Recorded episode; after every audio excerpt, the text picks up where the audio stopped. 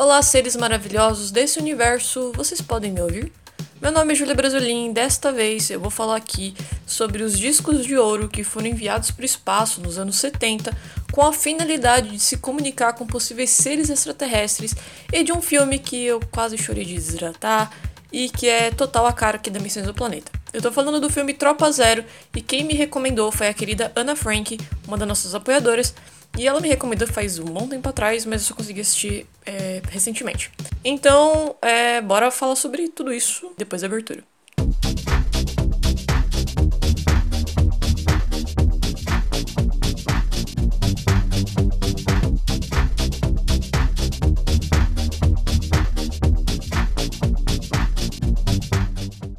A crença da visita de seres extraterrestres nunca me atraiu. Infelizmente, eu sou muito cética quanto esses seres verdinhos pairando sobre a Terra, ou seres transcendentais e de luz que parecem elfos que ficam visitando o planeta Terra para dar conhecimento e sabe-se lá mais o que para os humanos. Qual a sua mensagem para a Terra, Bilu?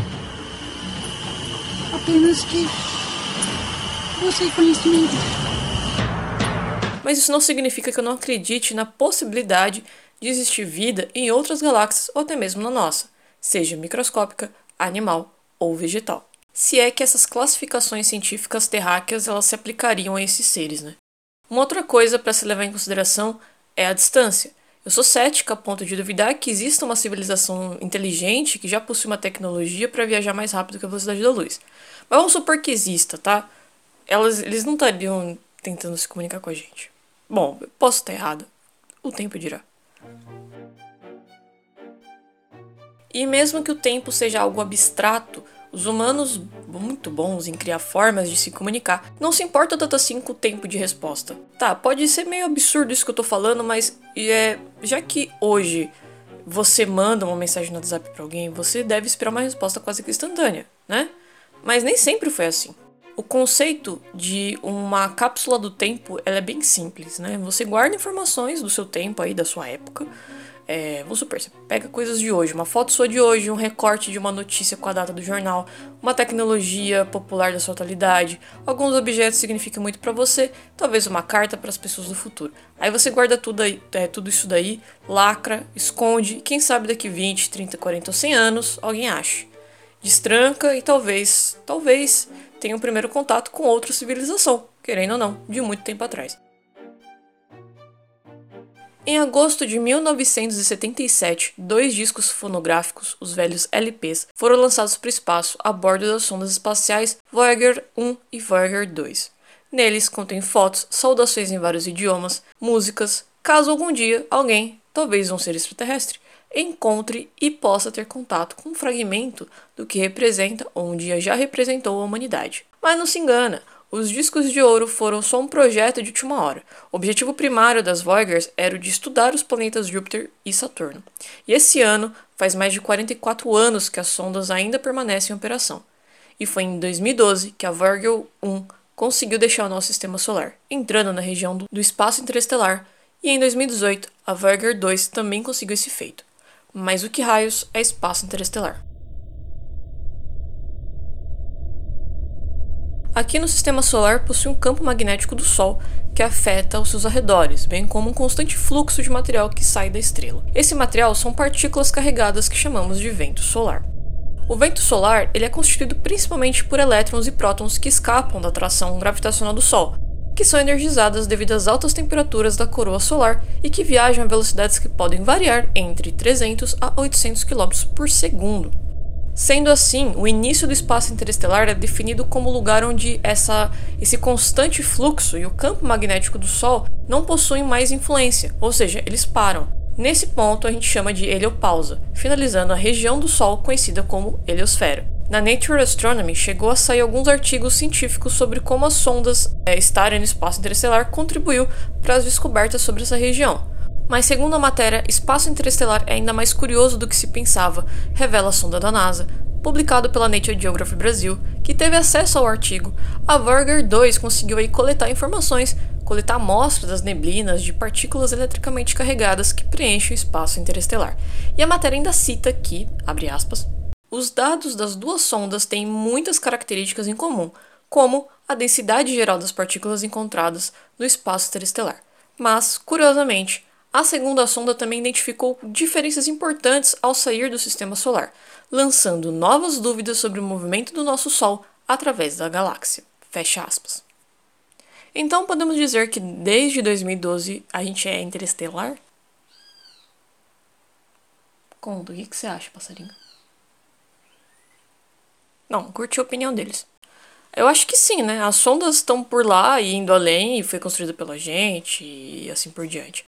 Mas o mais interessante que eu vejo nisso tudo é que essas sondas foram para o espaço nos anos 70 e desde então elas captam e enviam dados para gente através da Deep Space Network. E dados esses que são super importantes atualmente para uma nova geração de cientistas. Da hora, né? Que parte daquilo da, de cápsula do tempo, né? Aquele conceito que as Voyagers acabam assumindo. Não só para possíveis seres extraterrestres, mas para as nossas gerações mesmo.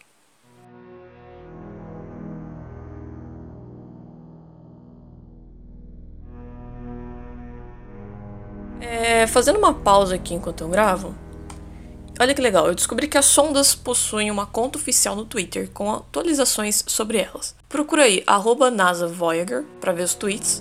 E aqui pra mim, no dia que eu tô vendo, né, que eu tô gravando também, foi feita uma thread com três tweets no dia 23 de junho, em que dizem Olá do espaço interestelar. Enquanto estive quieto aqui nas últimas semanas, minha equipe de engenharia tem trabalhado duro. Primeiro, eles ainda estão investigando meus dados de telemetria.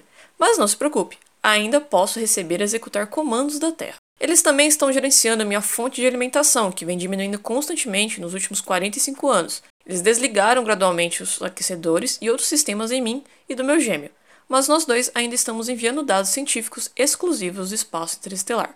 Embora nossos orçamentos de energia continuem a ficar mais apertados, nossa equipe acha que podemos continuar fazendo ciência por pelo menos mais 5 anos, eu posso comemorar meu quintagésimo aniversário de lançamento, ou até mesmo operar na década de 2030. Fecha aspas. Isso é bem da hora, porque eu acho super importante as Voyagers, né? Não só por causa do disco de ouro, que eu já vou falar já já, mas pela ciência que ainda está sendo feita. E quanto mais eu pesquisei e estudei para esse negócio, eu descobri uma informação legal sobre as sondas. Tem modelos dela em 3D para interagir lá no site da NASA, tem histórico de como foram elas, como elas foram construídas, tem informações sobre a heliosfera, o espaço interestelar, inclusive eu recomendo uma matéria escrita pela Daniele Cavalcante, lá do Canaltech, chamada Pela primeira vez, limite da heliosfera foi medido em mapa tridimensional. É um artigo muito bom e que explica bastante coisa assim é, sobre esses estudos da heliosfera, eu acho bem legal. Ai, tem muita coisa. Então, bora falar sobre os discos de ouro?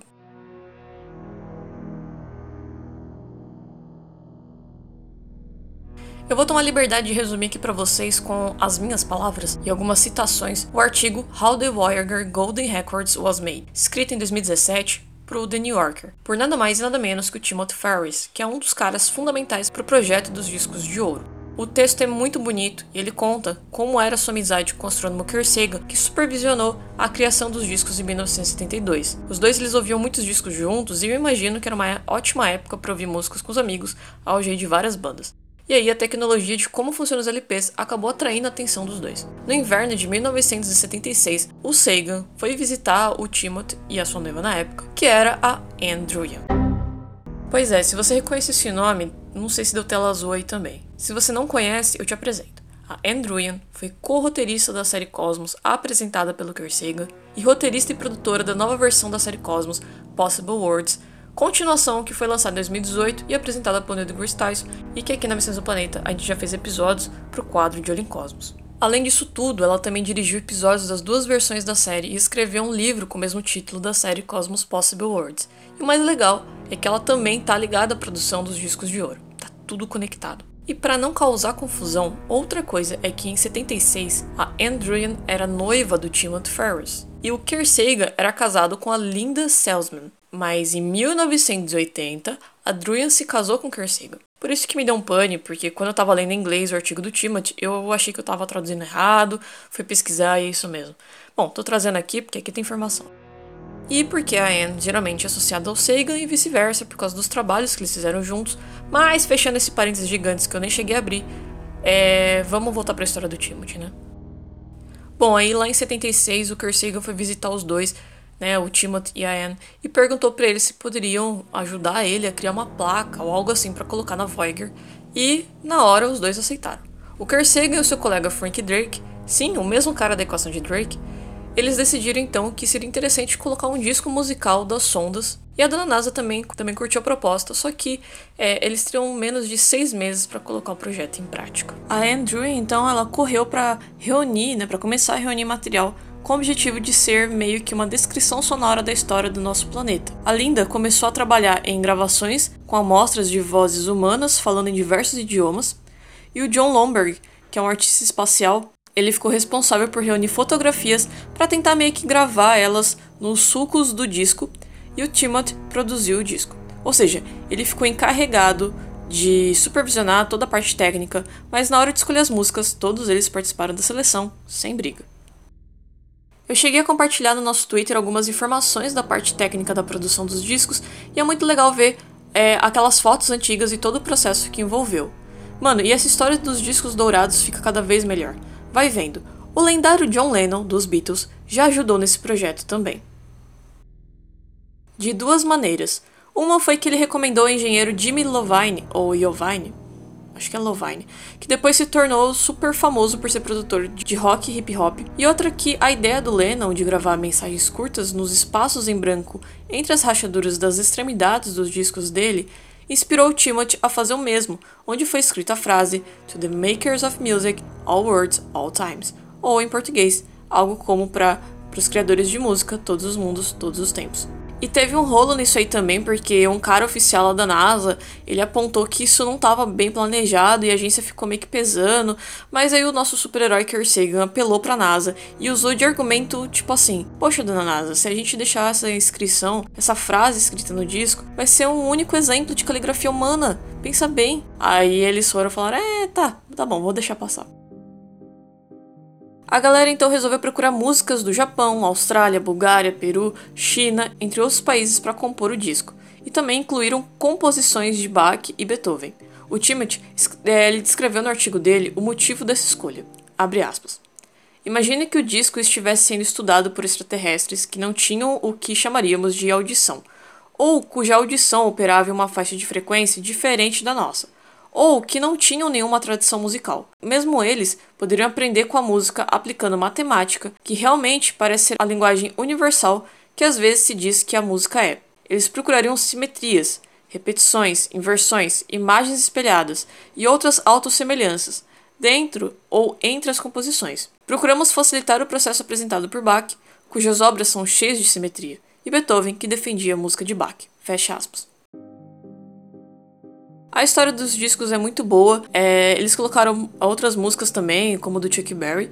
Mas uma coisa que eu fiquei é, procurando pelo artigo, quem são as crianças, né? Tipo, se o filme Tropa Zero, que é o filme que eu vou falar aqui, aquelas crianças envolvidas na história se aquela história era real ou não. Apesar que quando a gente assistia um filme, geralmente eles falavam, ah, baseado em fatos reais, mas não tinha muita informação sobre isso. Mas eu lembrava, assim, vagamente, que existia uma voz infantil no disco. Então eu fiquei pensando, qual que é a relação de uma coisa com a outra? Bom, em resumo, a relação é que a obra é totalmente ficcional. É, é tipo uma historinha mesmo para engajar e para contar, assim, tal, mas não é focada realmente no disco. Então, nada tem a ver mais ou menos, tipo, não é aquela criança que realmente gravou, acredito eu, mas eles se utilizam dessa história do disco de ouro para como um dos, dos pilares do filme. No disco existe uma parte, uma gravação, né, que tem sons de animais, né, tem sons da natureza em geral. Como eu disse anteriormente, tem várias saudações em diferentes idiomas e em inglês. Uma criança fala Hello from the children of planet Earth. Em português, algo como Olá dos Filhos do Planeta Terra. E também tem o áudio em português, viu? Saca só. Paz e felicidade a todos. Isso foi legal porque, como era de várias línguas, né, vários países, então eles inseriram também alguém falando em português, uma saudação em português. Bom, quanto aos discos de ouro, ainda tem muita história, parece que não acaba toda vez que eu procuro, mas eu acho muito interessante, então agora vamos falar do filme, né, Tropa Zero. I'm Christmas Flint, human female. I think you'd like me. I think you'd want to be my friend. Dad, I think I could be part alien. I sure as heck hope not. Don't worry about your Christmas. Tropa Zero é um filme de 2019 dirigido e escrito pela dupla britânica Bert and Barry e que foi lançado originalmente na plataforma de streaming Prime Video da Amazon. Tropa Zero conta a história de uma garotinha chamada Christmas Fleet, que mora numa cidade do interior dos Estados Unidos e que sonha ter contato com alienígenas. Ela também tem um fascínio pelo universo e ama ficar à noite vendo as estrelas, mas principalmente estrelas cadentes. Aqui no podcast eu já cheguei a falar de um livro infantil, é, infanto-juvenil na verdade, muito bonitinho, chamado Vejo Você no Espaço, que é escrito pelo autor norte-americano Jack Chang e publicado pela editora Intrínseca aqui no Brasil. É, eu sei que o material da Missões do Planeta não tem como é, o público-alvo crianças, mas sempre que tiver a oportunidade aqui de, de eu selecionar para vocês algumas obras que eu conhecer, né, que eu me deparar, e eu ver que é um material legal, eu vou indicar aqui para vocês, para vocês indicarem para as crianças e adolescentes que vocês conhecem. Então fica a dica também aí o livro Vejo Você no Espaço, né, que conta a história de um garotinho de 9 anos que ele decidiu viajar sozinho para participar de uma competição de foguete caseiro. É, ele é muito fã do Sagan, ama astronomia e, mano, a história é muito legal, recomendo. Outro livro também que eu recomendo é o George e o Caça-Tesouro Cósmico, que é escrito pela Lucy Hawking e o seu pai, o físico Stephen Hawking. Existe, na verdade, três livros, se eu não me engano, ao todo, e George e seus amigos, eles exploram o universo, e aí pelos livros, tipo, tem bastante imagem legal, bem bonita, também traz ilustração, é uma mistura de ficção científica com didatismo, sabe? É muito, muito interessante. Muito se fala de meninas na ciência, mas pouco eu vejo essa representatividade em filmes ou livros. Sempre um garoto super esperto, que tem uma irmã adolescente ou muito pequenininha que é super chata ou mandona, ou é, essas garotas geralmente que elas passam é, a sensação de que elas são autoridade, elas são mais responsáveis, enquanto o menino ele pode usar toda a criatividade dele porque nada é cobrado para ele. Tropa Zero que vem para mesmo que sem seu foco mostrar que garotas e crianças pobres de classe média baixa, elas possuem o mesmo interesse em ciência. Só faltam para elas oportunidades que ou são negadas por causa de uma estrutura social que cria essa divisão é, e também por causa desse negócio de, tipo, na sociedade de escancarar que meninos devem gostar de tal coisa e meninas devem gostar de outra. Então, isso acaba deixando muito superficial o contato científico e acaba meio que privando, né? A protagonista de Tropa Zero é Christmas Flint, que é interpretada pela atriz Mirim McKenna Grace, que recentemente ela teve protagonizando o novo filme do Caça-Fantasmas, que também é muito legal. A Christmas é uma personagem que mora numa cidade bem pequenininha lá dos Estados Unidos, meio que interior. A mãe dela morreu e ela vive com o pai, que é advogado, e tenta sobreviver tentando ganhar causas é, ou defendendo os cidadãos da, da vizinhança. Mas eles nunca pagam o pai dela de volta, né? Eles nunca, nunca pagam o serviço dele. Ele trabalha junto da Raylene, que é interpretada pela atriz incrível, que é a Viola Davis. A Christian é uma criança muito fofa, ela é bem inocente, e todo dia ela deita lá na varandinha dela e fica olhando pro céu. Eu acho que ela deve ter uns 8 ou 9 anos. E ela fica lá vendo os meteoros passando e sonhando em um dia poder se comunicar com a mãe dela, que faleceu, né? Eu acho isso legal porque a maioria das crianças, quando elas são apresentadas pela primeira vez ao conceito de morte, elas escutam dos adultos que quem faleceu foi pro céu. Não deixa claro se foi isso que a motivou a personagem a gostar tanto de astronomia ou se isso gera uma influência do pai dela e da mãe. Inclusive, o pai dela incentiva bastante ela. Um ponto super positivo pro filme é que mostra os adultos não como obstáculos nas aventuras e sonhos das crianças, e nem muito menos pais ausentes, como a gente vê em Esqueceram de Mim ou em Stranger Things, que bebe bastante da fonte dos filmes dos anos 80. Pelo contrário, os pais das crianças de Tropa Zero são, do jeito deles, amigáveis, tentam criar laços ou conexões com as crianças, compreender, incentivar e apoiar, sem deixar de ser pedante ou de super exigir. Na escola, a Christmas é, vi é vista como uma menina desajeitada, caipira e que faz xixi nas calças. Seu amigo Joseph é visto pelas outras crianças e adultos como afeminado e por isso o exclui junto a Christmas. Os dois sempre fogem da dupla Hell No e Smash, duas garotas um pouquinho violentas, né? Mas que uma tem um motivo por agir daquele jeito, como descobrimos no filme. E tem as meninas mais perfeitinhas, vamos dizer assim, que a gente vê que o, o que possui pais mais com dinheirinho, que são é, mais ali da sociedade, assim, né? São mais bem vistas. E ainda mais nos anos 70, eu esperaria das meninas esses tipos de comportamento, né? Elas fazem parte de grupo de escoteiras, elas vendem biscoitinho, fazem aquelas coisas para ganhar medalha. E tem uma professora, que eu não entendi se ela é coordenadora da escola ou diretora também, que é a mãe, entre aspas, desse grupo de escoteiros, né? A líder, geralmente ela ganha esse nome de mãe. Aí certo dia, Christmas e, jo e o Joseph é, eles estão em cima de uma árvore lá da escola para fugir da reunião do Smash, que as crianças estavam tentando pegar eles para bater neles. E as crianças escutam e observam quando um representante da NASA é apresentado ao grupo dessas escoteiras. A mãe, ela diz que a NASA vai enviar discos para o espaço e que O, e o cara, né, que é o representante da NASA, disse que ele queria gravar alguns áudios. Por isso, ele estava ali na cidade à procura de vozes que pudessem participar. E por que não? A tropa de escoteiros que ganhasse lá num festival do estado deles, né? Que tinha todo ano, ia ganhar o direito de falar e ter a voz no disco.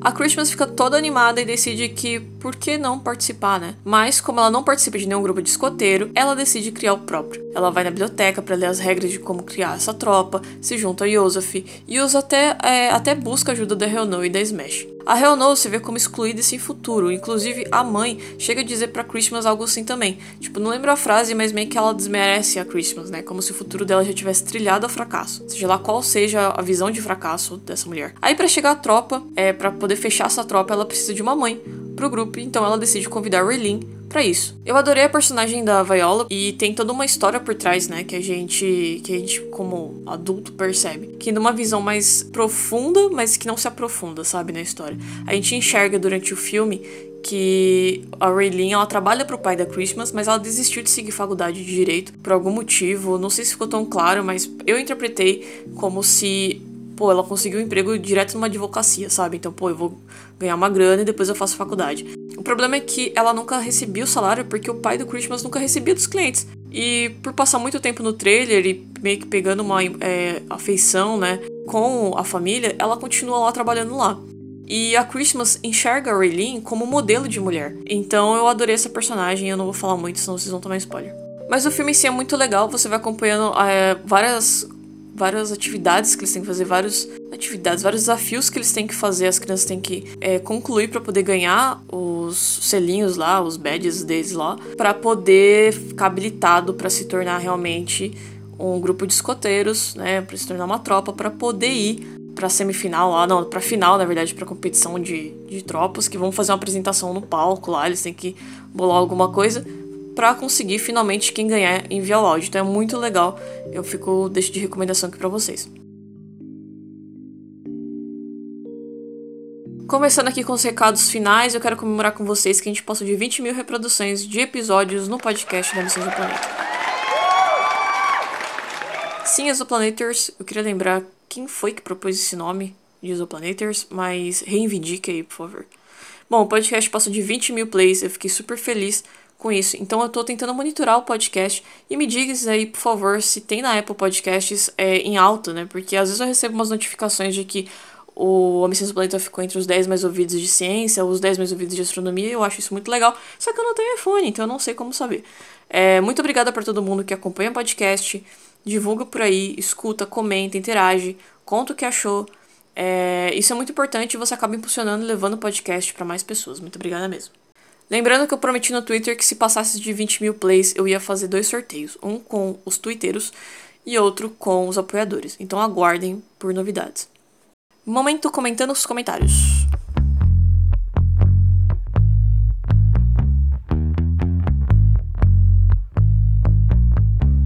Agora, junto ao Anchor, permite que eu adicione sempre no final de algum episódio perguntas e enquetes para vocês responderem. Eu tô achando esse, esse serviço bem legal, essa interação bem legal.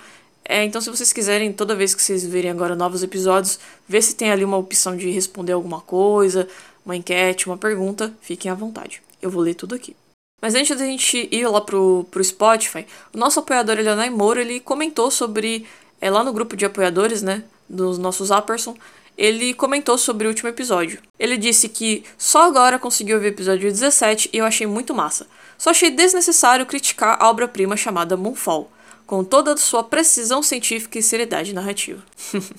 Eu amei seu comentário, Leonai. Realmente, no episódio passado sobre top 5 lugares do sistema solar, houve um momento que eu alfinetei o filme Moonfall porque eu me decepcionei bastante. O trailer parecia promissor porque achei que ia ser aquele filme pipoca de aventura, né, com humor e ação, e eu nem tava preocupado com esse papo de rigor científico nem nada, mas nem alegria e entretenimento esse filme me proporcionou.